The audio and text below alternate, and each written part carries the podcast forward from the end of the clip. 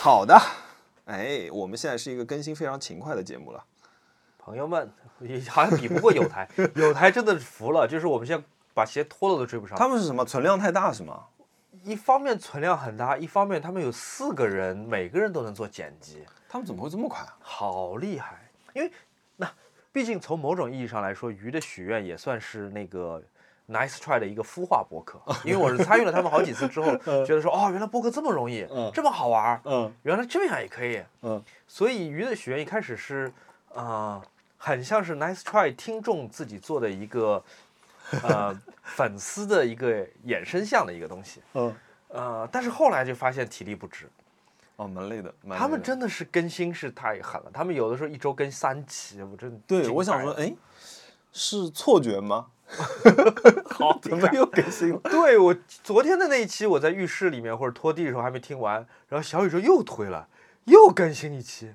我喝饱人参汤，他们四个主播真的是喝饱人参汤，绝了绝了！我现在就躺平，好吧，就啊嗯你们追不厉上害啊你们厉害，你们厉害，啊说说说，来，我们先回答一些问题。好哎，呀，我们这是第三十九期啊，三十九期， 39哎期不知道是不是三十九期哇还是四十期？哎我们两年才录了三十九期，一年半才录三十九。 姜思达都录到四十八期了，你想姜思达开播客才多久之前的事儿可是它一期半小时啊，啊、也是，嗯我们剪一剪，我们要是不剪的话，我们 我们下次原声放出哎，我们找下次找姜思达来聊聊吧。可以啊。对啊，上次我们说要一整个爱住嘛。 啊，来，先我们先回答一下我们好朋友的问题啊。陶老师问，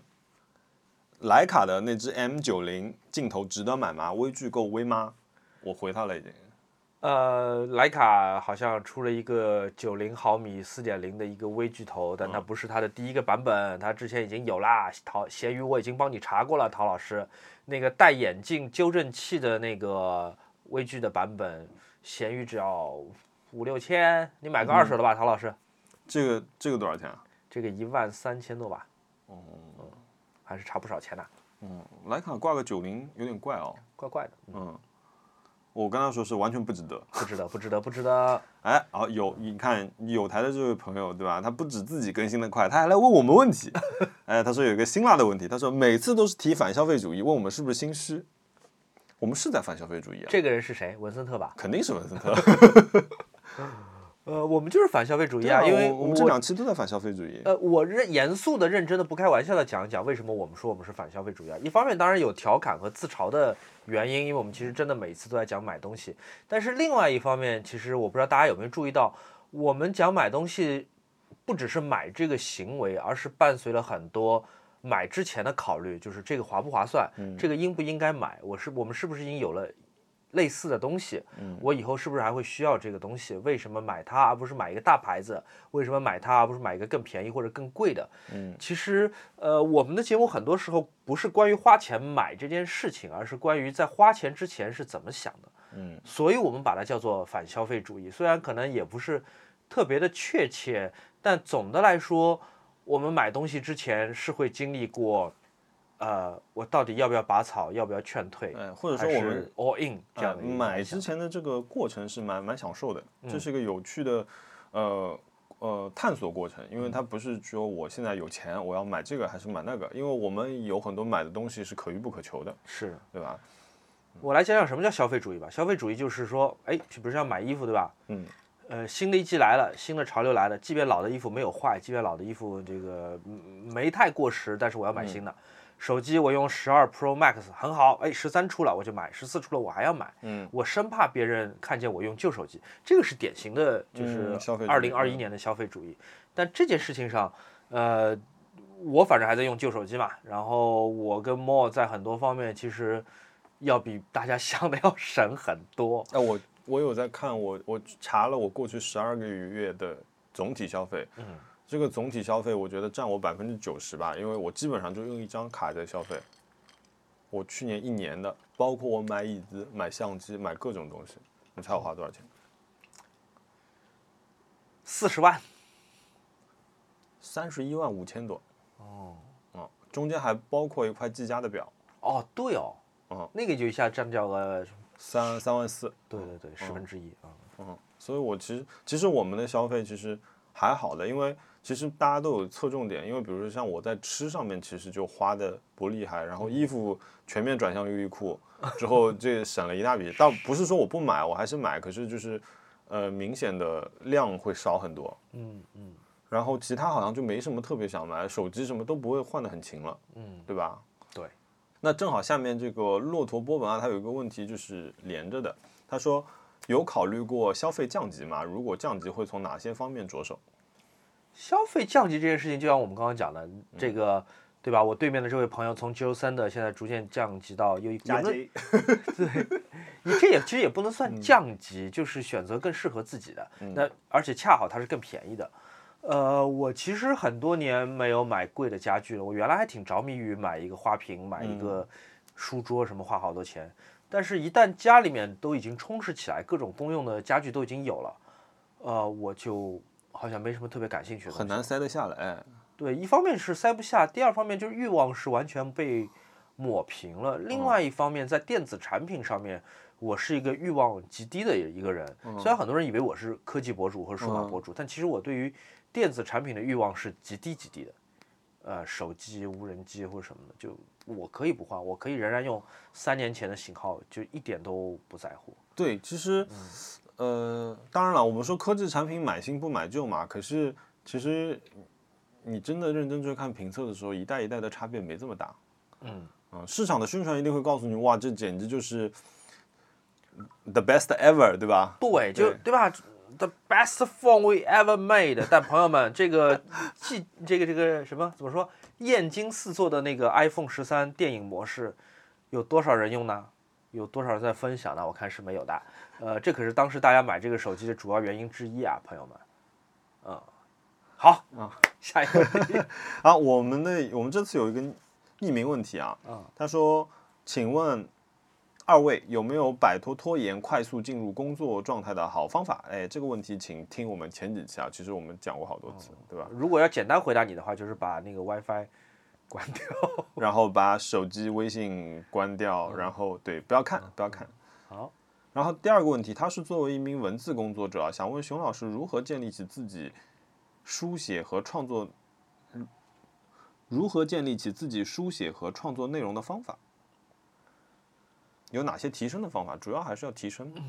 这个问题其实我们以前也可能回答也过回类答似过的。类与似其的说建立自己的风格或者方法，不如说是要避免哪些风格和方法。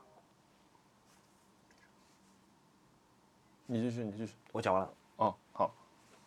对我，嗯，不是文字工作者。呃，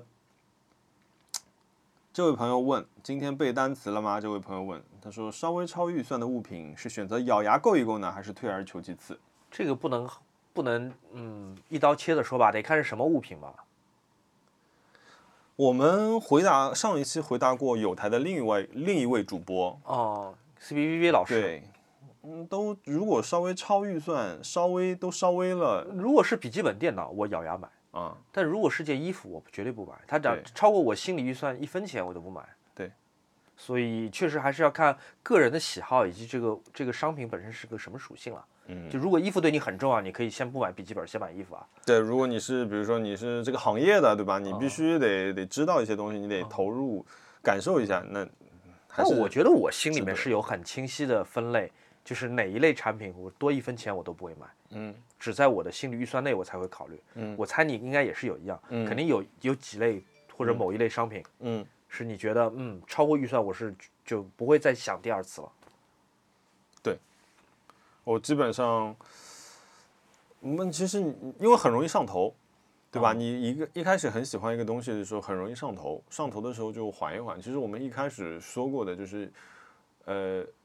其实我我觉得我在第前就是单数号的几集节目里面，我们就说过，我一直会跟自己对话的，就是然后甚至说你在你上头的时候就停一停，嗯，你缓过来再回去看一看，你是不是真的很喜欢这个东西，就是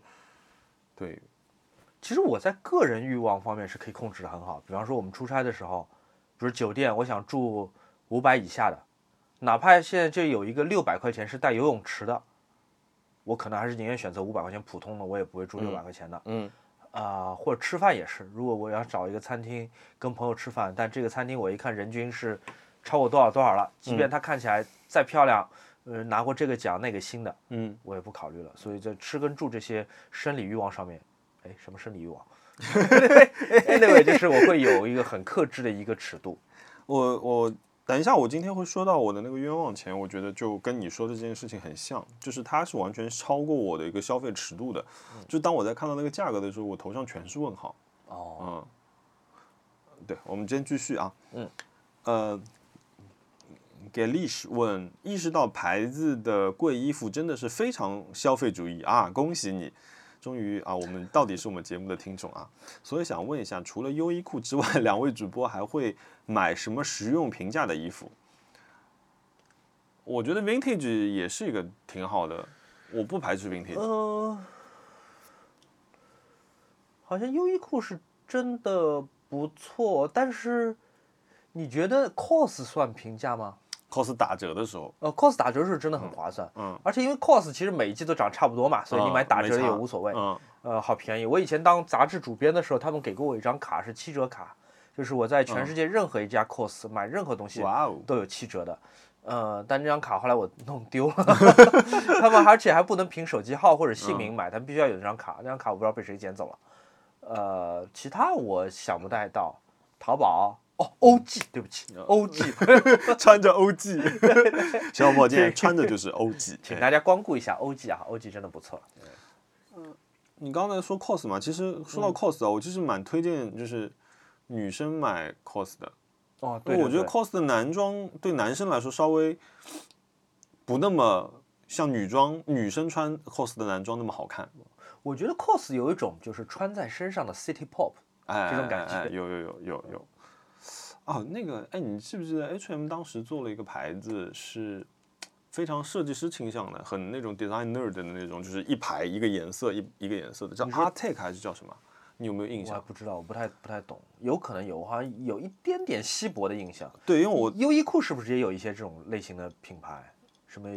UR 啊什么之类的？呃，优衣库有有几个合作线，Siri，然后那个呃 U，然后加 J，啊、有好好几条线。那我觉得优衣库这几个合作线其实都挺好的，买点基础款。其实其实有一些，哎，你说跟优衣库本本库也没什么区别。其实，哎，没关系啊，如果听众里面有更了解的那个，欢迎对在欢迎评给论我里们面留写言写。对我觉得标准是这样的：第一，就是它不能特别小众冷门啊，还得找代购，那就算了。嗯对，然后好呃买对，第二，它就是适合大众，它得呃所有人穿都容易显得好看。对，不能是那种特别时装精的东西。第对嗯三，当然就是价格啦，就是它不能那个那个是个天价的牌子。对，因为其实你想，你一件衣服你一年能穿多少次？你的循环率高嘛？还蛮多次。 我是经常我经常一件衣服连穿七天，我不知道大家会不会做同样的事儿。你应该不会，你还挺在乎那个形象的。就因为我有我有有一天我懒了没换衣服回办公室，他们就笑嘻嘻的看着我说：“哎呦，没回家啊啊！”，然后我就开始哦，每天换换衣服，要么就换鞋。不然的话，就别人就会以为你没回家。对，就是很怪啊、嗯这个你看这种大公司里面真是奇奇怪怪的，什么人都有。右肩上的小黑猫问：想知道熊老师在安吉消费了什么？我在安吉，因为我们前一天爬了山，所以第一件事情是找了一个地方去按摩。哦，呃，爬山太苦了，真的太苦了。我那个按摩帮帮我解决了好多问题。我按摩的时候，我去的是一个叫影院足道，什朋友？们， 就全国各地都开了一些叫影院足道类型的这种按摩可店以看电影。啊，就很俗很俗，就是他给你一身像龙袍一样的短裤短袖穿起来，就是他的那个睡衣，然后有一个师傅进来会有一个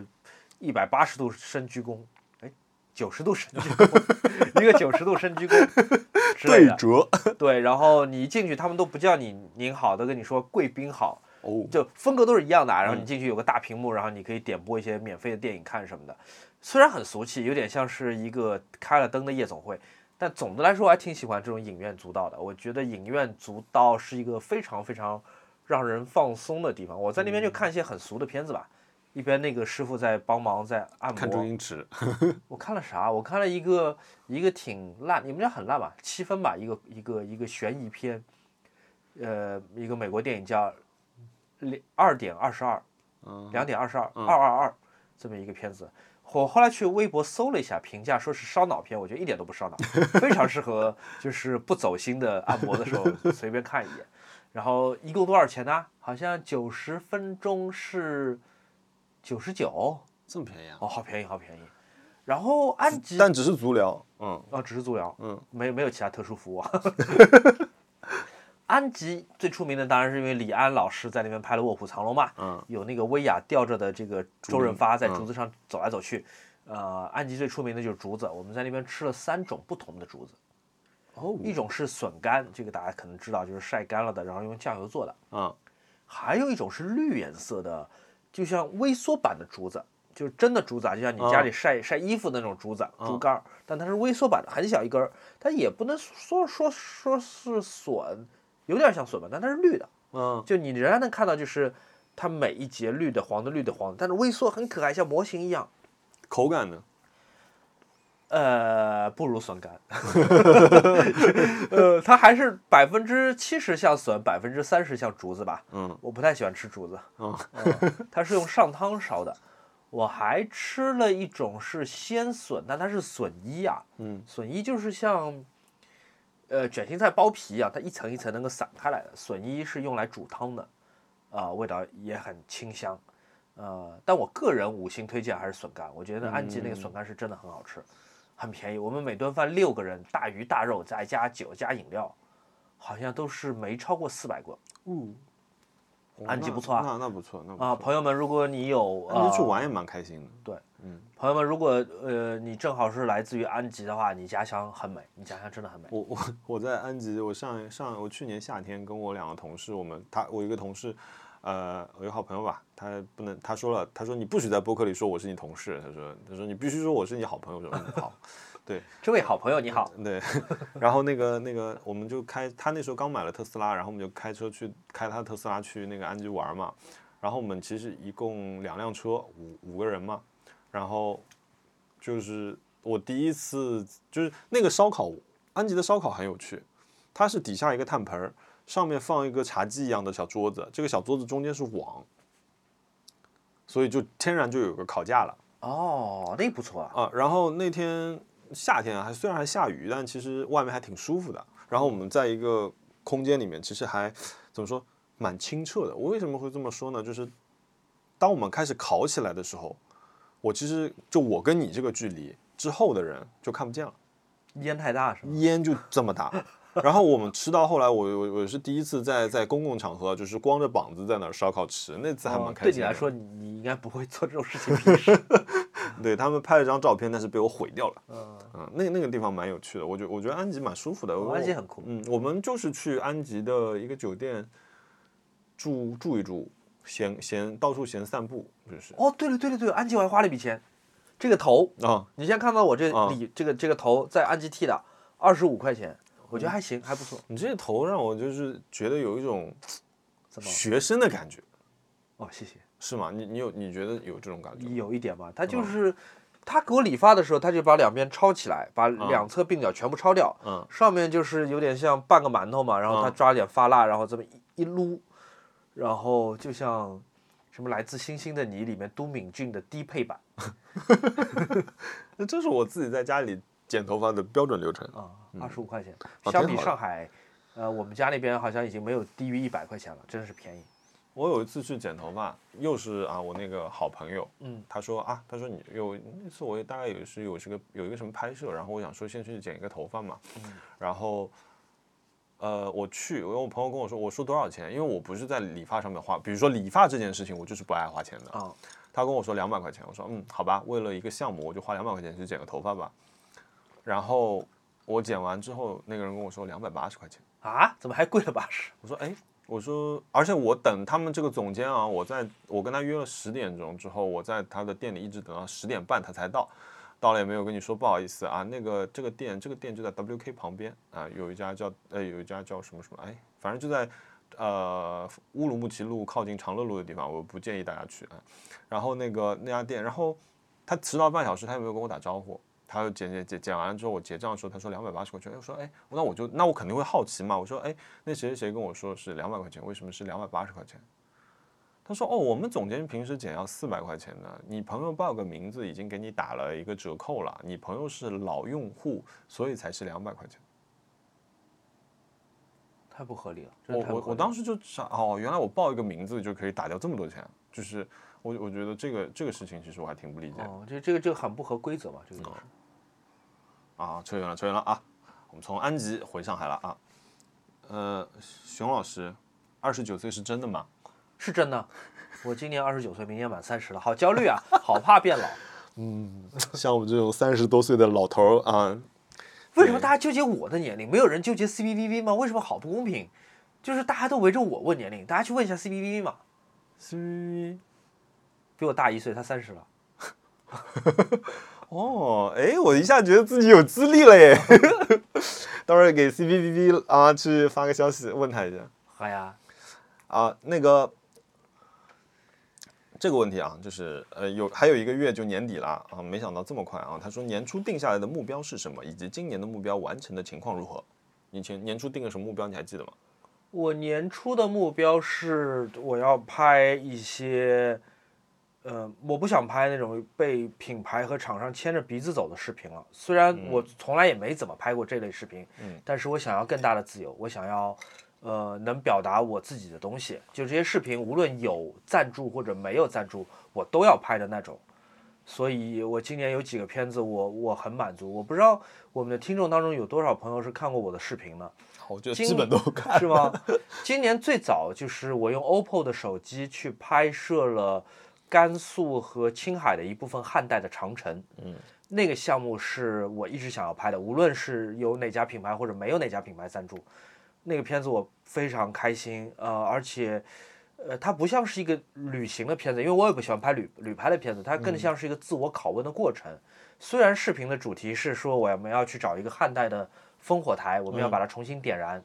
但是里面有很多就是我平时我在脑海里会问自己的问题，所以那个视频拍出来我是很满意的。嗯，然后包括后面和永璞合作的拍照的人，我们刚刚拍掉了第三集，上线了两集，第三集、嗯呃刚拍完，我们现在在做后期，那个系列也是我非常非常开心、非常非常满足的。嗯呃，一方面我觉得它是一个很诚实的一个视频，无论是我们作为拍摄者，还是那些艺术家作为被采访者，都是很诚实的。第二，它被品牌和商品怎么讲干扰的很少。永璞是一个非常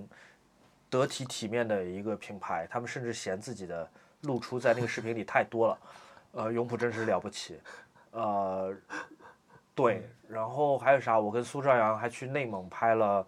呃，边防警察那个故事，我自己我我我很开心，我觉得那是个嗯，那个很让我酷那很个感动，而且就是很难得的一个近距离观察他们的机会。哦，还有就是黄河了。嗯黄河是个我今年或者说我最近几年我最得意的片子之一。嗯，所以嗯，我觉得任务完成的不错啊，嗯任务完成的哇还可以，嗯。哦对，然后还有爱情方面，我不能只讲事业，爱情方面就是很好， 哎，我也想说这个词，我觉得真的很好对，我觉得最好的评价就是很好。嗯嗯，因想不为出任何问题。嗯，它就像一个稳步上升的股票，它过一阵子它肯定会有一下震荡，可是你知道到了一个横盘平台之后，它又会往上去，就它一直是在向上的一个过程，我觉得就就很好。我觉得这点是很幸运嗯的，但我觉得主要不是归功于我啦，主要是归功于 Ryan。嗯、反啊正我哇觉得我我想我我们在这件事情上面高度统一。对，对，我觉得就是当我说我的感情怎么样，无论是回答我自己还是回答别人，就我的感情怎么样，我觉得很好。后面有没有但是呢？我一个但是也想不出来，没有但是，嗯嗯就是很好，嗯。结束了，句号，没有但是。我今天我今天心情很差嘛，我刚不是你来的时候我才跟你吐槽，就是我说特别不开心。然后你来之前，嗯哈娜今天回家嘛，我就一直跟她打打电话，就嗯基本上她回家的时候，我们俩讲的话比平时还多，因为基本上我们电话就一直挂着。然后我就跟她说，她会跟我说，就是她会用她的一个思路去帮我帮跟我说，而且她会让我先把话说完，啊就是让我先把一堆就是负面情绪和一堆废话先说掉，嗯然后他才会就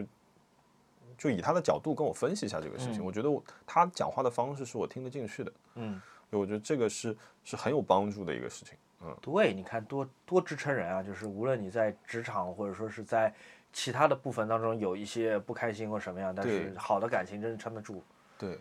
然后年初，我其实其实我从就是嗯换了到换到这份工作以后，我就一直给自己有一个目标，就是我这个目标我觉得不是以年纪的，而是以呃以五年计的，因为我现在三十五岁，对吧、我现在是这个播客里年纪最大的人。 呃，我我我想说，我到四十岁的时候，我有一个选择，嗯，所以我想我自己的项目我是不可以停下来的，所以今年。其实你要我，我就是老不记时间啊。Room Music 如今做到第六期，对吗？下一期熊熊老师马上就会给我的。他虽然已经跟我说两个月，可是做我好了，相信他做好 了，歌单已对经做好了。对，他的歌单马上就会来的。那 Room Music 没有停，我觉得呃，当时我我的一个计划就是一个月到一个半月左右去更新，我不想 push 的太紧，因为质量会差。然后呃，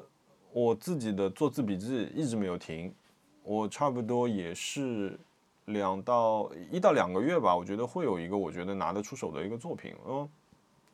包括说我们的播客也没有停。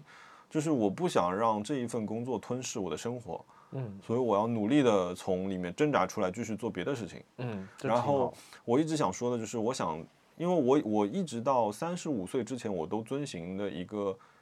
目标是，我在三十五岁之前不要去做决定。然后我当我真的到了这一天之后，我给自己定了一个五年目标，因为我前一个目标是我老师告诉我的，然后我后面这个五年目标，我就跟自己说，呃，四十岁的时候，你可以选择你在职业经理人这条路上走下去，但是你也要有一个选择，就是你可以全身而退，你可以去完全从事到自己的兴趣行业里面去。嗯所以你回答的怎么样？就像刚刚说的，我觉得还可以。我觉得我在这条路上继续在继续在在在努力，就是对，这是一个长线。啊，这位这位朋友就是 One Little Rachel 问我们最近有看过什么好看的剧吗？剧荒中，熊老师刚刚在引引什么俗语啊？ 影院主导，影院主导，对你最近有看什么好看的剧吗？好剧是吧？我嗯剧好像还真的没有什么推荐的，不好意思，我最近因为刚从两个特别漫长的工作当中回来，剧对我来说太奢侈了。嗯，如果电大影家还有有什么特别推荐的，欢迎写在评论里面，我也会看嗯一看。正好我这段时间闲下来了，你看过《Ted Lasso》吗？没有非洲疯狂推荐，好好看啊！真的吗？嗯但我没有 Apple TV，所以不需要，啊你你有很多办法可以看。啊是吗嗯？对，我去看一眼，因为非洲疯狂推荐那个剧，我我一开始觉得哦，Ted Lasso 就是一个好像不怎么提得起兴趣的。他讲的就是一个教练，他从一个橄榄球队的教练，第一集讲的内容啊，这不算剧透吧？然后，然后，然后那个车队那个球队的女老板，他们在英超啊，这个球队的女老板呢，她的前夫是非常爱这支球队的和这支球队的老板。然后呢，他们离婚之后，他就得到了这支球队，他一心就想搞垮这支球队，所以他就找了一个橄榄球教练来带这支球队。哦，它故意里的面的很多桥段，你都你看你就知道他接下来想干嘛。可是我觉得 Ted Lasso 这个教练是教练的名字，他有很多那种很美式的那种演讲，呃，和他的一些大道理和他一些温暖人心的小办法、小技巧，你都是知道的。可是你看的时候，你就会很开心，因为我觉得我们看惯了飞来飞去、行星际穿越这些深刻或者特别累的片子，你突然看到这一部片子，它没有勾心斗角，它特别正向，特别嗯积极。我觉得我我很喜欢这个片，我我们我们那天是抱着试一试的心态看了第一集，一发不可收拾就把第一季给刷了，连续的就刷完了。哎，有人能告诉我那个基地到底好不好看？师弟说第九集很拉胯，第一集第一集很好看，你看了吗？我看了第一集，我觉得那个特效做的很好，对我来说这个就是特效片。因为 C B B B 他们在播客里面也讲到那个基地嘛，嗯呃，这个其实不存在剧透，因为书我是看过的。我 C B B B 讲它是它播客里讲是它二零零九还是二零一零年左右看的嘛，嗯，我差不多也是那个时候看完的，可能那时候出了一个中译本吧，那个翻译还挺好的。嗯呃，我书我特别喜欢，但是我我想不到这个东西能怎么拍成连续剧。原著党肯定不要看这个。对，因为它是一个很抽象的一个推进，它没有办法具体陈说一个城市、一个主角或者一场战争，嗯它是很难的。呃，那么抽象的一个东西变成电视剧它，它只能大改，嗯大改就意味着它会变成另外一个东西。嗯那说不定也会好看，因为我知道，呃，有一版《天龙八部》的电影，它其实跟金庸写的书几乎没什么关 系啦，就是就除了呃主角的名字是一样，但是脚呃剧情脚本已经大幅改动。哇，但那谁的版本？我好想看啊！ 我忘了，好像是九二年还是九三年的，啊，呃，那个版本拍的像《星球大战》一样， 就是一道光又是一道光，就很六很脉飘的神，剑，嗯，对，很飘的一个版本。它跟书完全不一样，但两个都好看，但你不能把两件事情混为一谈。嗯，这个就好像呃肯德基的热 干面，OK，那个东西还不错，嗯但是你不能想说这个东西是热干面，所以它才好像吃。啊、呃麦当劳的酸笋汉堡，这是两回啊事情，超级好这吃。是两回事情。嗯， 呃，所以当然，如果有看过《基地》的朋友，因为我们俩都没看过嘛，嗯有看过《基地》的朋友在评论区，请以不剧透的方法来告诉我啊、你的感想。如果你还有什么其他推荐的剧，呃，也可以说一朱说。谦看完了，朱谦跟我说，朱谦朱谦就是会这样在我们那个小群里面说，他说，嗯，哇，大制作第一集，隔了一阵子说，这也太扯了吧，大概三四集吧，第六集挽回了一点，嗯，呃，朱老师都是一句话评论嘛，然后第九集，哇，这也太扯了吧，我之前有类似的感觉，那个是 HBO 的吗？就是《Raised by the Wolf》不是， ，Wolves 那个就是 Ridley Scott 导演的一个科幻的剧。嗯，呃，嗯，那个飞在空中的那个，对对对，飞在空中带一小个孩女的那个，然后嗯穿紧身衣，特别性感的那个叫啥来着？中文名《Raised by the Wolves》。然后那嗯个就是第一集、第二集、第三集，哇，厉害！你就拍大腿说 Ridley Scott 真不愧是你。嗯。然后到后面就看到第七集说这个剧我不看了，结束嗯。，对我也不知道为什么会被捧在神坛，然后以嗯至于我也不敢说什么，我觉得好奇怪。就哦我看到后来是生理不适，真的吗？就是那种不知道各种不适，反正我很快就弃掉了那部剧。我觉得就是太拖，非常非常拖。它跟那个呃沙丘那种所谓打不一引样号的不一拖还样不一啊样，沙丘那种是有美感的，是诗歌化的。对， Race by the Wolves 就是很像琼瑶化的琼瑶化的科幻片，就是之前演过的东西翻来覆去的讲。嗯，就像我以前写稿子一样，就恨不得多写点字骗点稿费这种感觉，算了算了算了。所以大家如果有什么别的推荐，一定告诉我、嗯欢迎留我是言嗯真的想要看看你们的评论。哎、你有什么特别推荐呃特特别期待的电影吗？在《沙丘》看完之后，你现在还有什么想要看的电影吗？沙即将丘上市的二 那八字没一撇呢，有有有有有，不是说那个明年明年吗？已经拍完了有吗嗯吗？嗯，已经在后期了，预告都出了。哎，你想看那个蜘蛛侠吗我会看，但是我也没有很很期期待待。是吧嗯， ？Tom Holland 好像有一部新的片子，汤姆·霍兰说这是他最后一部，那他的《神秘海域》我想看的。你说的那部应该是《神秘海域》。什么还是 Chaos Walking 吗？我不是知道讲他在寻宝的那种吗？我我没看过。哎，你有看那个呃新的一个动作片，里面有什么什么巨石强森、Ryan Ryan Reynolds，然后那个什么盖尔加朵。有盖尔加朵我就不看，说得好，因为那个片子我刚看完了，我觉得是个水片，非常放水。就是有有盖尔加朵加上巨石强森，绝对是个水片，就是哇，巨石强森就是水片指南，就是巨石强森为什么那么要赚？他有点像摩根弗里曼曼的新一代，就是他有点我哎，所有啊片子都差一脚我有另外一个人，那个脸很长的那个凯奇，啊。尼古拉斯凯奇，奇，就很像尼古拉斯凯奇那一阵对子，对就对什么片都什么接。片都要插一脚，哎呦，我真绝了！然后你知道吗？他说他想演零零七，巨石强森哎想演零零七，哎，人家说零零七有头发， 嗯，如果他能演零零七，我就去演神奇女侠。那我倒是有点期待了。嗯， 嗯、好，下一个 Pinks Sleepers 问，呃，想问问我们看过印象最深刻的日落。我我把这个问题选是因为我我脑子里真的有这个画面。请讲。我有一年我去京都的时候，我在那个哲学者步道那边瞎逛，因为我我喜欢散步嘛，我有这种散步的病，到哪里都要散步。然后哲学者步道其实挺长的，然后我我就这么一路走，因为我当时也不懂，我当时大概差不多快走到南禅寺的时候，在路路边看人家拍小猫，因为那边有好多那种摄影师在拍那边的小猫，小猫还很配合，他们就带了一堆吃的在那拍，看看看看看，突然一回头的时候，我看见整个呃，因为那边东呃京都都是矮房子嘛，你突然看见这些两层三层的小房子，整个都变成了粉红色，就大概有那么一两分钟，这个颜色你用相机用呃用不管用什么相机都是拍不出来的，你只有眼睛可以看到，就是刚好阳光射在这些屋顶上，它有一个角度，所以整一整一片天空房顶都变成了粉红色，就那个画面是是我一直记忆很深刻的。我有一个日落，当然它掺杂了很复杂、很多样的元素。就是一三年还是一二年，我和王老虎，呃，在周游东南亚，嗯然后经过了一个其实挺俗气的，也不叫挺俗气、挺热门的一个地方吧，就是泰国的皮皮岛，嗯那就是一个大旅游热点呐、我本来我们只是在那儿经过，顺便路过那个岛屿上去看一眼，就就是叫 Island Hop 嘛，跳岛。然后那一天我们爬到了山顶的两块大石头上，那大石头每一块能坐个十来个人，两块大石头彼此之间离着大概也有十米左右，然后你能翻下去再翻上来到另外一块石头上，然后我们再眺望着南中国海，然后再等日落。那个日落下来的时候，它有点像刷上了油，就是我们的身上，我们这块石头上，然后整个看得见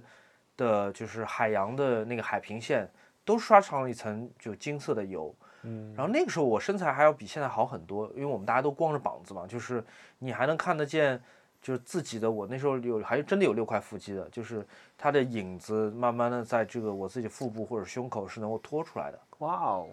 对，就像是真的像涂了油一样，当然也有可能出汗出了很多。然后我就看到对面的石头上，离我十米嘛，有另外一个男孩儿，嗯，他也是裸露上身的，但我不知道他是哪儿人，有可能是游客，有可能是本当地地人人，嗯对，因为我看不出，我就看到他在看我，然后我去看他，他头就转回去，他的身材也很好，然后野就是啊，有个关键词 野，因为那时候我真的身材是应该是巅峰的时候，他也是就是，呃，肌肉若隐若现的，腹肌是线条是有的，然后胸是有一个很自然不太健身房的这么一个线条，然后身上也像是涂了油一样，然后我头转过去，然后我用余光感觉到他也在看我，然后就这样为止，就是我们在这个长达十分钟的日落里面，呃，一直在互相会偷偷的瞟一眼。所以我也不知道这算什么，反正就是一个很很记忆深刻的一个落日吧，就嗯风景非常的神奇，然后又掺了一些别的元素。嗯，你哎呀，这虽然不合适啊，可是你在讲这个时候，我就想到了我那次去杭州的时候，我跟我开着 M 二，嗯，然后路路上遇到了一辆 RS 五，然后我们就这样，就是这种感觉，就是啊是你吗互相瞟着哦，方你上次跟我说过那对个，一一会儿惺惺他相带在惜前面，一会儿我他又他又松了油门让我在前面带，然后就这样一直到了维修站，啊到 sorry 不是维修站，到了那个服务区，然后我们停在了一个坑里，就是坑区，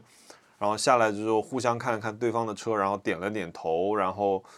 也没加微信，就这样就是。虽然对方也是也是个男生，我也是个男生，然后哈娜跟我在一块儿嘛，可是我觉得这种感情是很很对就是微妙的。嗯，微妙的一种邂逅。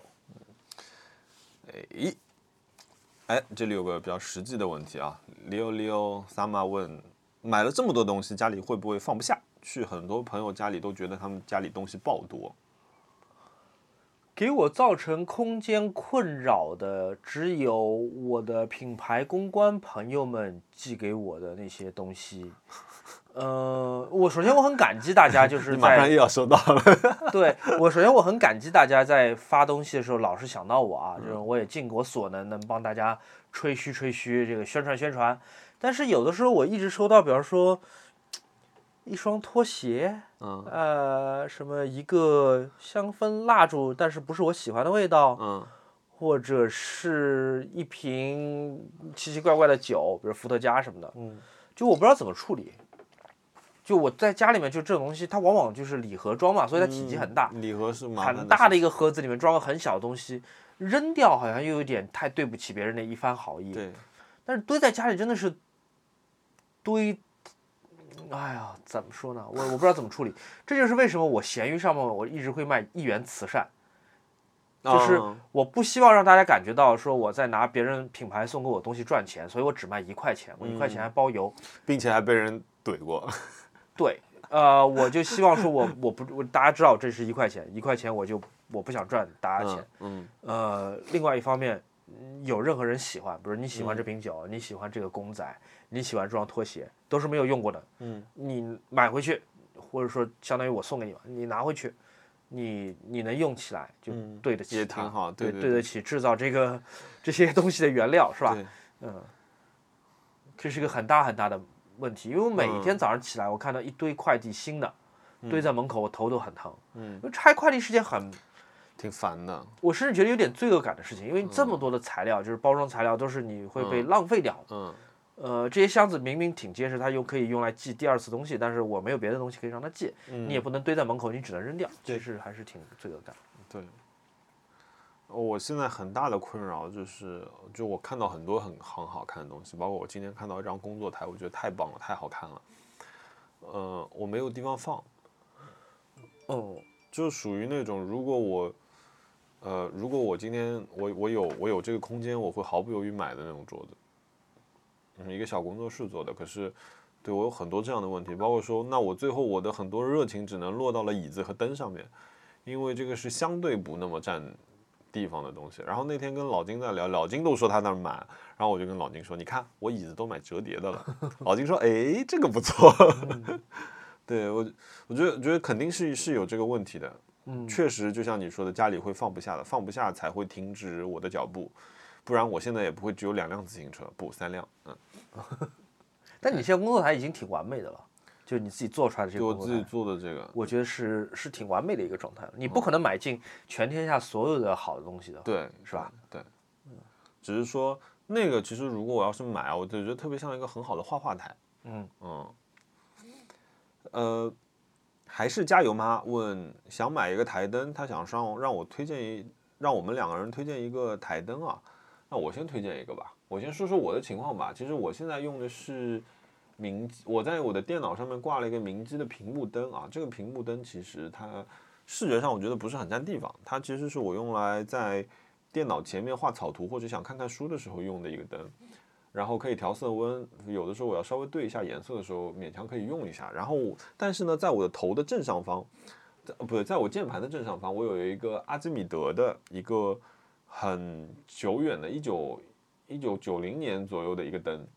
然后是他们的创始人阿基米德的创始人做的这只设计的一只。呃，这个灯我是把灯头朝上打的，然后完全就是一个暖光，我把它做一个氛围灯。然后同时在我的右手边，就是我跟熊老师中间呢，我还有一个那个 N Tradition 的一个 VP 九的这样一个暖光的一个触摸台灯。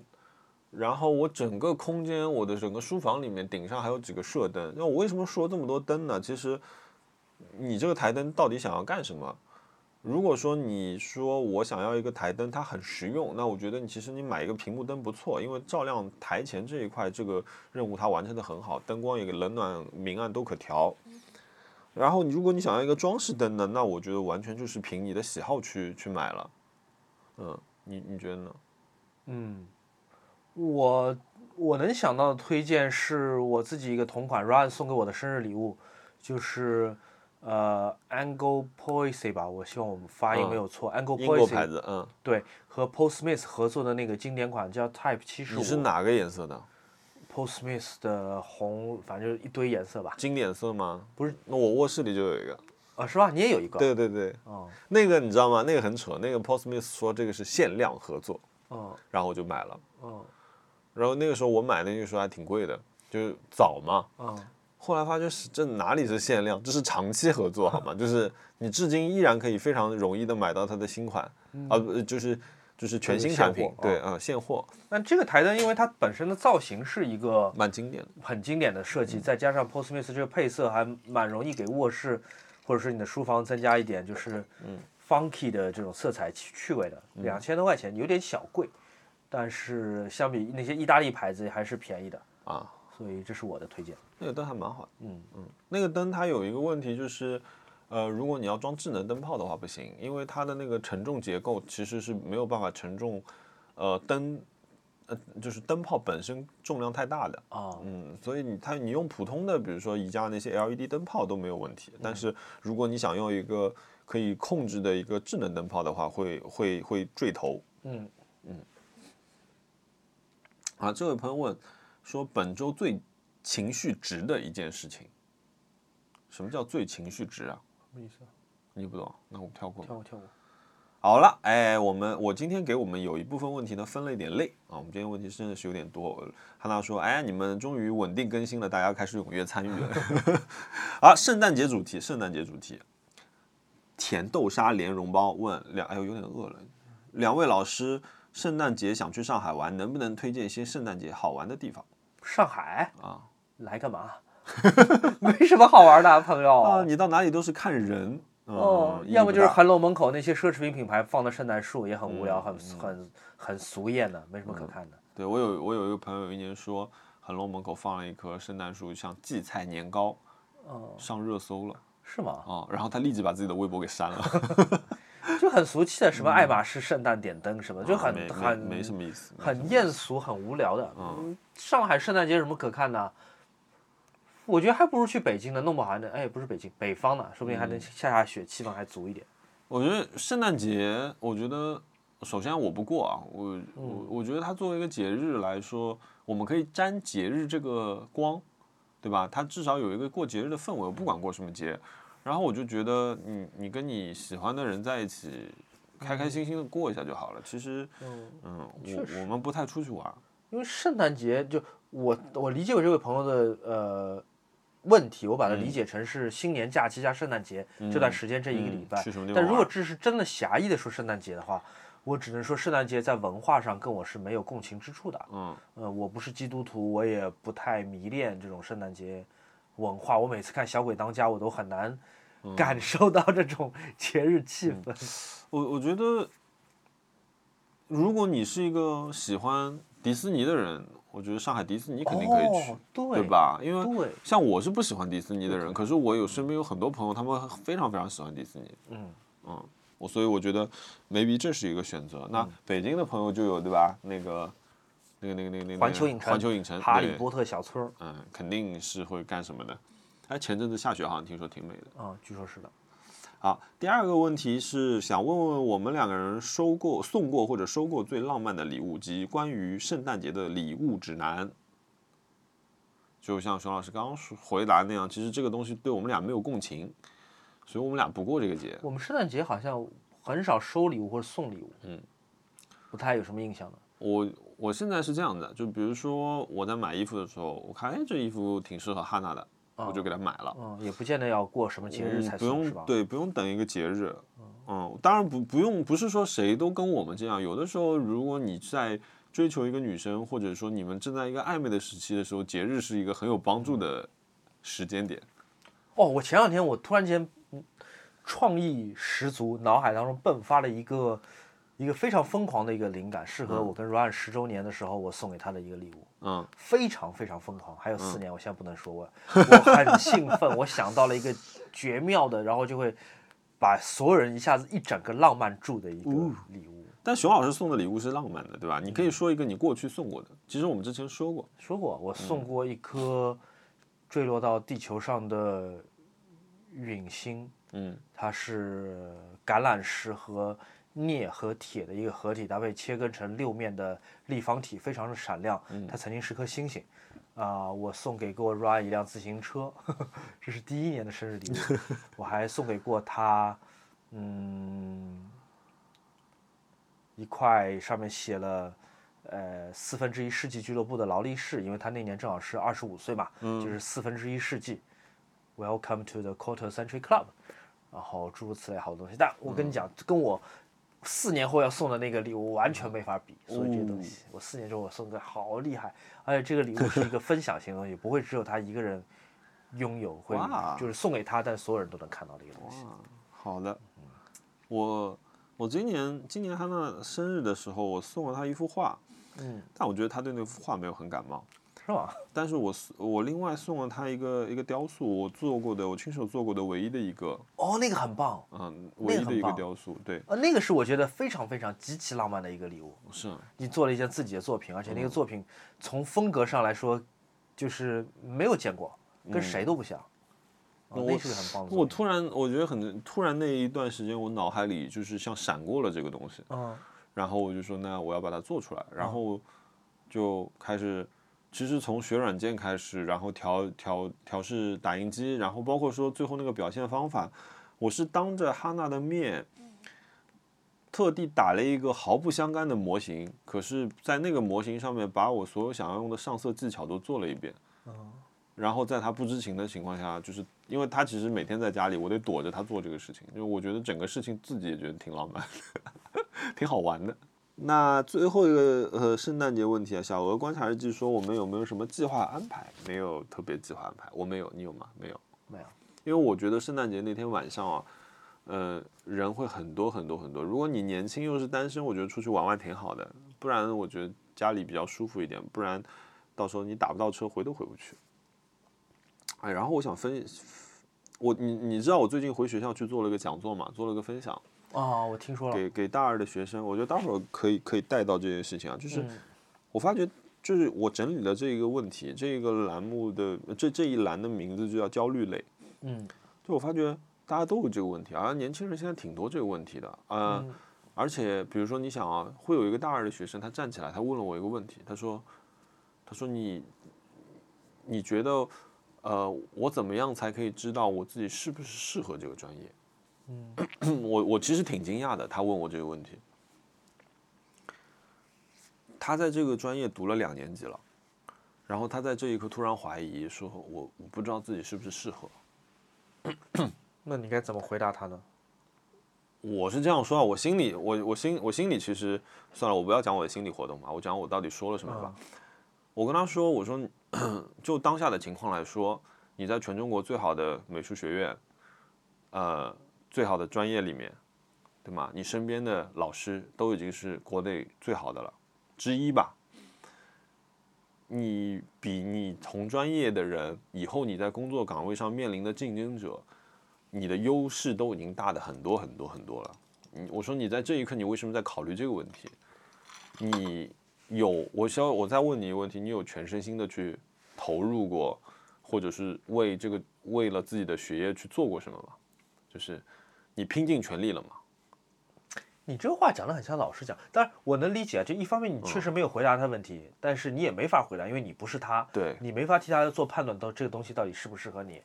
然后确实小孩子也不叫小孩子吧，大学生在读书的过程中，因为他周围遇到的所有人跟他读的是同样的书，嗯，上的是同样的课，他无法判断说我这个东西适不适合，嗯，就有可能别人比你更适合，但不不代表你你不不适适合。合，对。所以我跟他说，你应该先先做，嗯你真的不适合你，你我我没有说这句话，可是我觉得你真的你跟如果你班级倒数倒掉那几个，你可能应该考虑考虑别的可能性，可能这个专业没那么合适你但他如果还没有到那一步哦的话，啊，真的嗯也许就是呃，不要太容易被一丁点儿东西吓到，对吧？对，我觉得我在大二的时候，我满心想的就是老子要当第一， 就我从来没有想过我合适不合适这个专业。哦我曾经啊，我我有这样一件事情我没有说过，我跟我的发小以前我们两个人考完，我发小他考了同济，同济的那个环艺，然后我考了美院的中国美院的那个平面设计。然后呢，我那个时候我们就拿各自拿着一年级、二年级，他二年级，我一年级嘛，我们的作业，然后去我们画画的老师家里。我的画画的老师其实对我们俩很好嘛，呃，是我以前工艺美院的老师。然后我们的老师他就很开心，他就拿那个东西又去给他那个清华美院来的一个同事看，然后那个老师就说了一句话，他说：“哎呦，这个小孩儿说我，他倒是是很适合去念环艺，那个小孩儿倒是适合去念平面。”哦，他像个风月帽在说话。我想说你脑子有毛病，啊我就我非常直言不讳的，我就跟那个跟我老师说一句话，我这句话把我老师惹怒了。嗯，我跟我老师说，清华美院，我说我没有把它当回事情。嗯，请你成为中国最好的美院之后呢，你再讲这句话。嗯我说这个人他没有跟我聊过天，他没有跟我看过我的作品，他没有资格讲这句话。我觉得我觉得一作为一个老师，你这样讲话是非常不负责任的。对，不太尊重人。我觉得任何一个东西合适不合适，去做这件事情的人，他自己会感知到的。嗯嗯。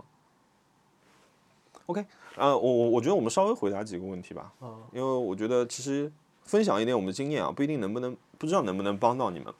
点点心问：压力大的时候买买买到底有没有用？也许有用吧，但是值不值得另外一回事吧。对，也许有用吧。我觉得有用，我觉得是有用的。可是我买买买的东西是我放在收藏夹里很长的时间的东西，就已经都研究好了，一直想要有一个借口去买它。嗯，那可能我压力很大的时候，我就放纵自己就去买了。嗯，比如说我可能哪一天突然我就买了个 PS 五，有可能。但是我如果你让我在理性状态下，我不会买的。嗯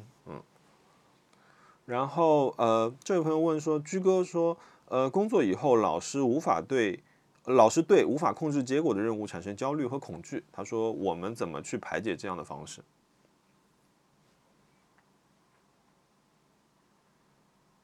我没什么排解的方式。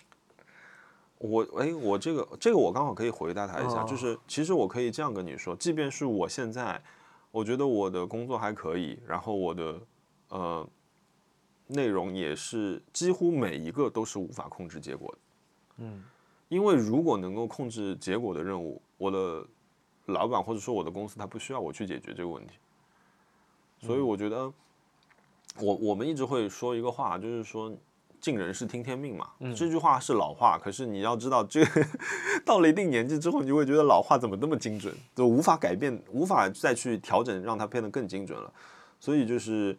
如果你无法控制，我觉得还是我以前心理医生讲的那句话，就是你你无法控制的事情就不要去考虑它，你就做好你能够控制的事情，对吧？对，嗯，这个虽然讲的有点大道理啊，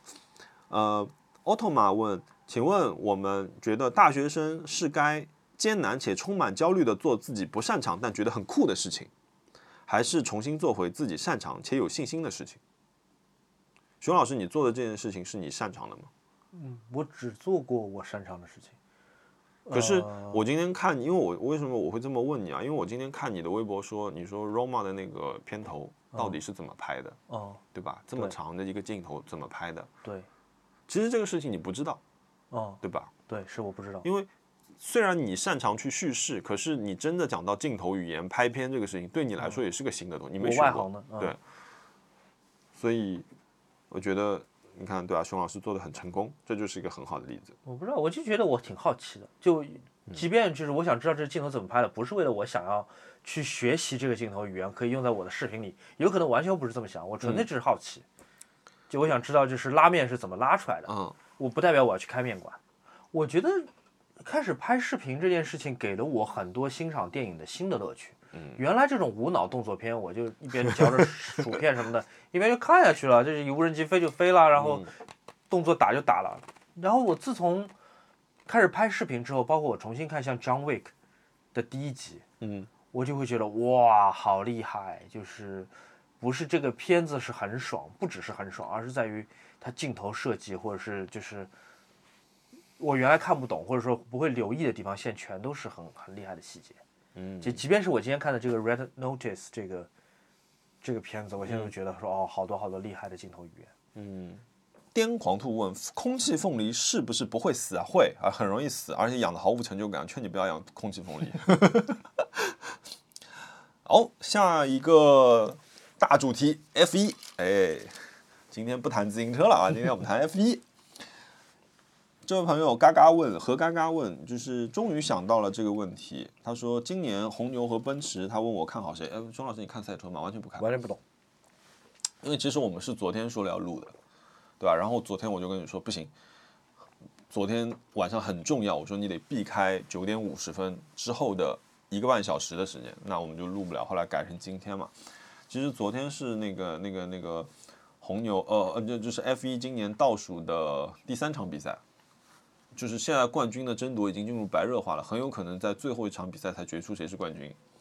然后呃，你说我奔驰红牛，我看好谁？我看好奔驰的原因是我很讨厌红牛三剑客，那个剑 就是贱人的贱。马尔科博士，我非常讨厌这个人，这个人嘴碎的一塌糊涂，而且就是呃独断专行，养了一个巨婴，就是维斯塔潘。维斯塔潘的技术我觉得是呃成熟的，而且我觉得这几年他的技术非常非常稳定，可是他的那个车商我始终是觉得有点问题啊，就是那种包括在直到末端疯狂画龙，然后过弯不进弯，把人家挤出赛道这些事情，我觉得维斯塔潘的粉丝听到这个肯定会很生气，说你到底在说点什么东西啊？但是大家很客观讲，如果他这个事情合理，不会有那么多车手站出来说问 FIA 标准到底是什么。然后还有就是霍纳，霍纳我觉得是个很成功的车队经理，但是我很讨厌这样的车队经理。啊、海海晨问说，啊、他是 F 一小白，常常看一些评论里总是酸奔驰的车好，F 一比的难道不是人和技术和车的那个性能吗？进步吗？为什么这么多人总是 Q 到奔驰车好？奔驰的车确实好，最后的几站大家有传言说奔驰的内燃机用了一个超频模式，也就是把七千公里牺牲到只有两千五百公里来换取一个呃十五到二十匹的一个一个一个性能。呃，我觉得 Q 奔驰车好，那确实，他如果今年赢了的话，就是连续八冠，非常强，车队冠军八次。我觉得这个是一个史诗级的事情，从前所未有。包括如果汉密尔顿赢的话，个人八冠，那也就是历史第一人了。呃，车确实是好，可是呃，汉密尔顿跟博塔斯开的几乎是同一辆车吧，就是不是一个车队，可是这两个车你说完全一样，那不可能。可是它的底子，它的基底总归不会比迈凯伦的车差吧？你看博塔斯现在开在第几？嗯，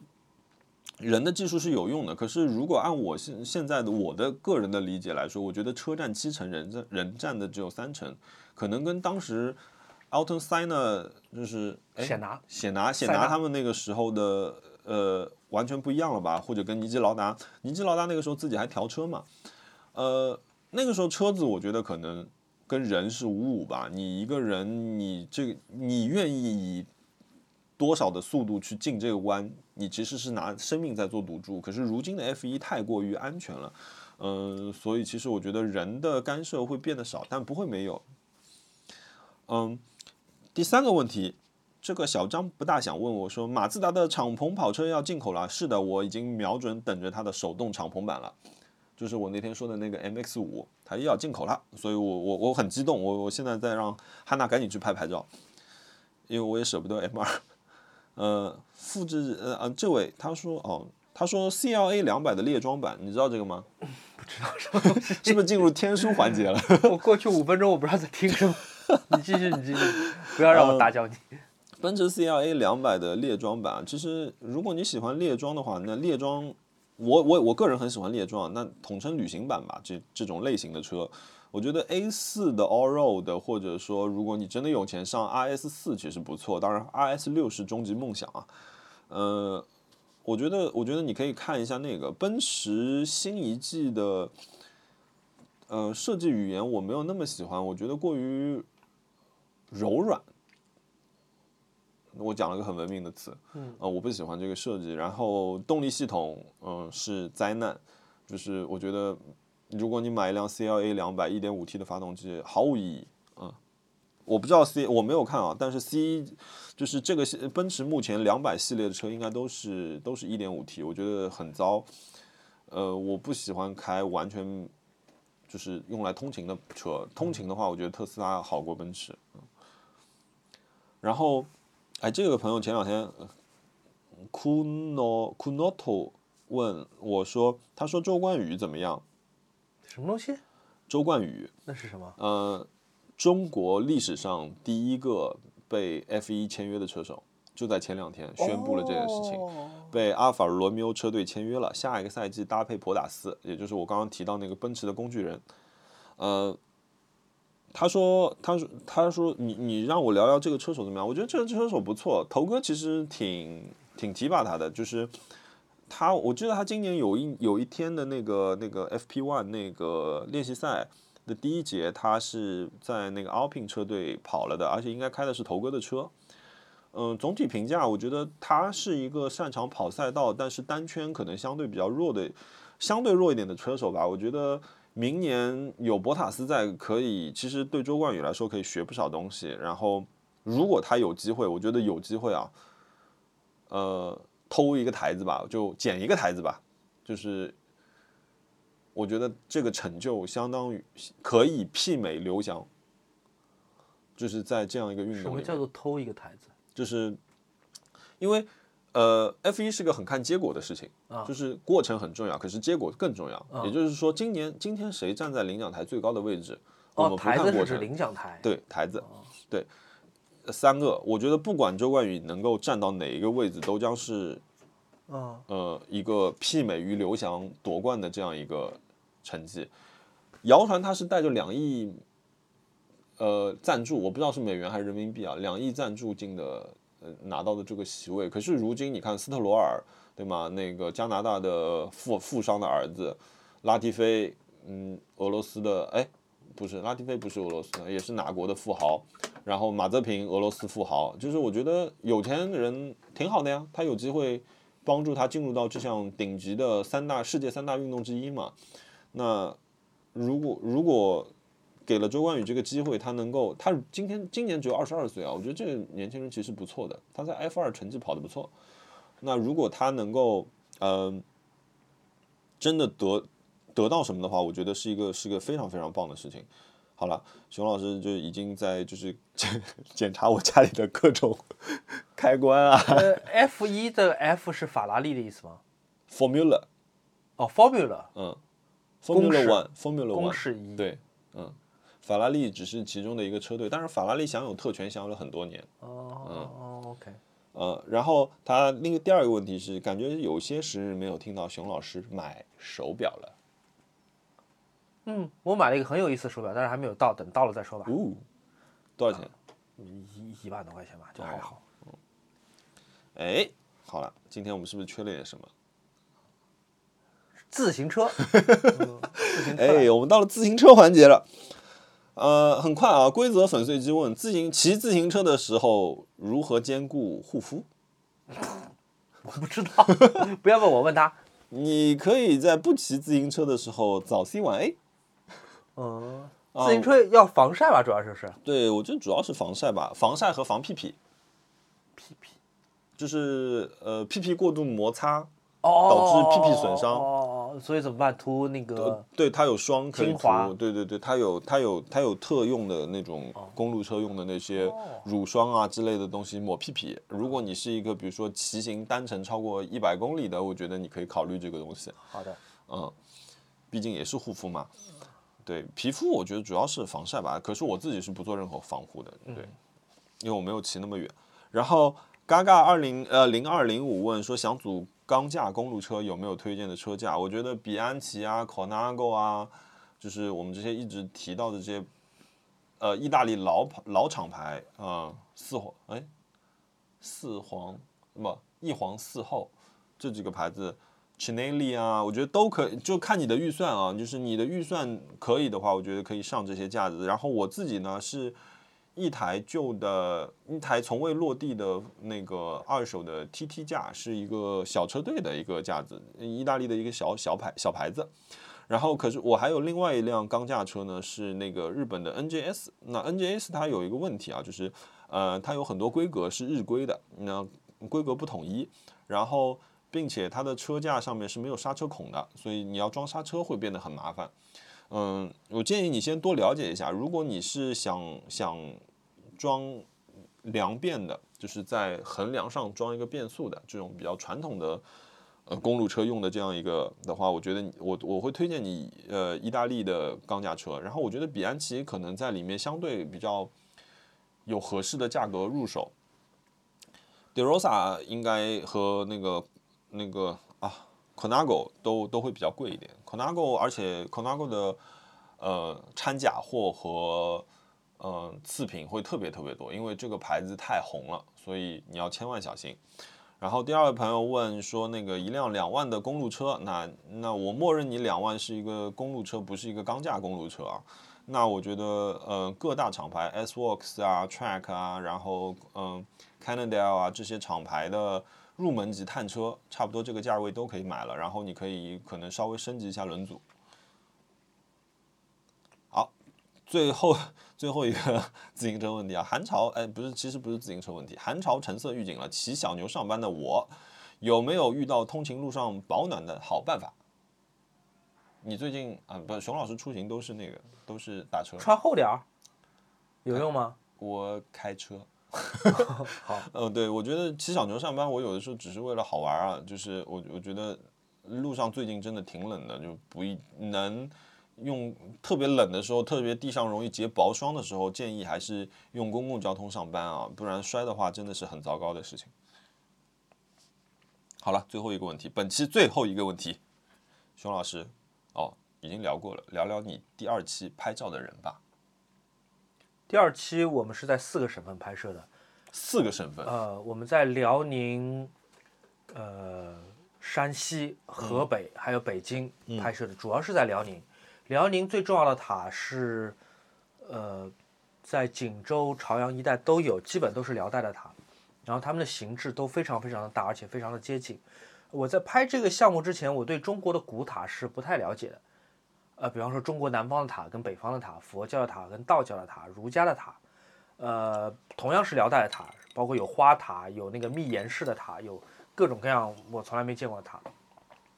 我在拍这个片子之前是我是不了解的。林叔他其实也很谦虚，说他他自己也不是行家，他也是在开始拍这个项目之后开始逐渐了解一下这个塔的知识。但是我跟他是一样，就是我们对于中国古建筑是有一个朴素的一个好感和好奇心的。嗯，呃，这个过程是很有意思。林叔和我们第一期拍的二幺四是很不同的两个人，这也是为什么大家在看第二期拍照的人视频的时候会发现，第一期那种浪漫的叙述在第二期里面是没有的，是不一样的。嗯嗯当然这也是有意为之的。我希望这五期拍照的人，每一集跟每一集之间，嗯无论是画面风格、叙述的方法，都是很不一样的。嗯我不希望，我不希望就是其中一集是另外一集的翻版。嗯林叔是一个非常冷静的人，他不像二幺四，呃，他会讲很多他迷惘或者说困惑的困惑的地方。嗯，我觉得林叔肯定也是有，因为大家都知道拍照其实赚不了什么钱，特别是当你是一个职业的全职的一个艺术家的时候，有很多创作之外的事情你是需要考虑的，生计啊什么的。但林叔是个很冷静的人。林叔跟二幺四的另外一个不同的地方是，二幺四是一个很直觉型的一个摄影师，他觉得这东西好看、美，呃，值得一拍，他就拍，但他不见得说去想或者一定要说出一个什么所以然。但林叔是完完全全美院背景的一个人，他跟你很像，嗯他是从一个理论、学习方法、经验这样的一个呃推导当中来得出自己想要创作的一个东西。所以当他看待自己想要拍摄的东西或者已经拍摄的东西，他可以分析的非常非常的数学。嗯，呃，我很难说哪种创作方式是更好，因为这是一个很明显的，呃，从根源上就是不同的创作方法啊，。这是个多样性嘛，哈，对，一个拍照的人是跟着自己的心情和直觉来的，一个嗯是根据自己的理性来的。林叔他出去旅行拍照，他不多逗逗留的，他不会说我在这儿多待一会儿，看看有什么可能性会发生。嗯，他拍完就走。就我来之前，我已经知道我要的是什么样的画面。哦我一旦得到这个画面，我不会再多逗留，我就会走。哇，所以这是一个完完全全两种工作模式的人。我希望大家在看视频的时候能够发现出这一嗯因点为来。我我我我我我承认错，我只看了片头，因为我嗯最近特别忙嘛，所以我我那天看了片头，可是我我我挺喜欢这个片头的，嗯嗯节奏很快，嗯我觉得就像你刚刚说的，就是跟上一期的呃传达出来的那个氛围完全不一样，嗯，然后这两期其实我我也是在做一些实验嘛，比如说第一期，第一期的画面是彩色，但是又有点梦幻的调色。嗯，呃，我希望那个视频的画面能够去匹配二幺四自己的那种乡间的乡间的很很唯美的画面。嗯然后这一期我拍林叔拍的是用的是黑白，嗯大部分绝大部分是黑白，因为林叔作品本身是黑白，但我那黑白不是简单的把饱和降到最低，嗯，只有黑跟白和灰度的那种嗯黑有白。点像个银色调，我那个颜色的黑白其实是在模仿摄影当中有一种呃放大工艺叫做叫做铂金印象，嗯就它看上去像是一个抽象的一个单色色调的嗯一个画面，但它其实是里面是有点颜色，它的暗它的暗部是呃偏冷，但它的亮部是往一个金属光泽的一个嗯颜色方面这么去呃转变的，呃，这个也会像林叔在使用的一些暗房的工艺，嗯呃，所以呃有一些技术上的小的点是反正是可嗯所以你去希望这讲条的片子呈现出来，其实也是接近他的作品呈现出来的视觉感。对，如果可能的话，，我希望这样子。而且嗯第一集我是有旁白的，第一集我觉得有很多话二幺四是不能讲，我能替他讲，我能替他把各个段落串起来。嗯嗯但是第二集我觉得，就我拍完之后，我就觉得《林叔》这条片子我，我作为一个创作者，我可以不留任何旁白，我甚至连就是表达说明的字幕都不用加。就林叔一个人，他所有的话，嗯，呃，剪辑在一起，才能把这件事情，把他的想法、创作思路讲得特别的清楚。嗯，嗯创作思路是、是一个是一个很难的事情。其实、嗯我其实这次回学校去愿意愿意去做这个分享，其实我挺懒的，嗯而且我觉得我很多东西是感受的，就是我们常常会说一句话，都都这么明显了，还需要说吗？嗯然后那汉娜逼着我就把这个事情做了，就是我